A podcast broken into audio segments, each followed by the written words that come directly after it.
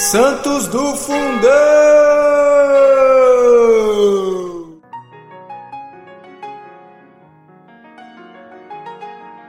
Olá, hoje nós vamos ouvir um pouquinho sobre Santo Egberto.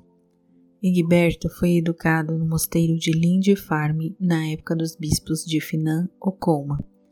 Nascido em 639 na Inglaterra, quando moço, com dois companheiros, os irmãos Edilium e Tevino, passou à Irlanda conforme o costume dos jovens ingleses naqueles tempos, que iam uma vez educados por muito tempo em mosteiros, aperfeiçoar-se em teologia na ilha.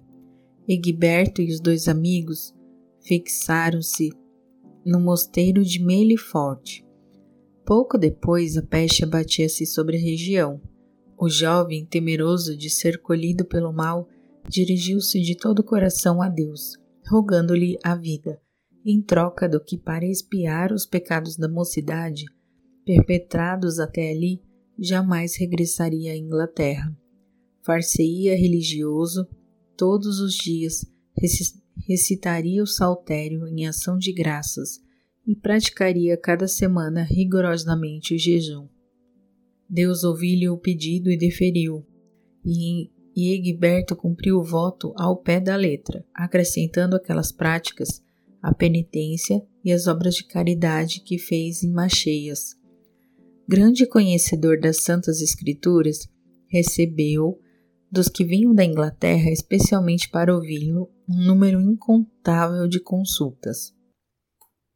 Em 716, ia ardendo a dissidência céltica, no que diz respeito à celebração da Páscoa. Egberto, em Lona, fez com que triunfasse a prática romana. Recebido com maior respeito pelos monges daquela abadia, ali viveu o santo por 13 anos.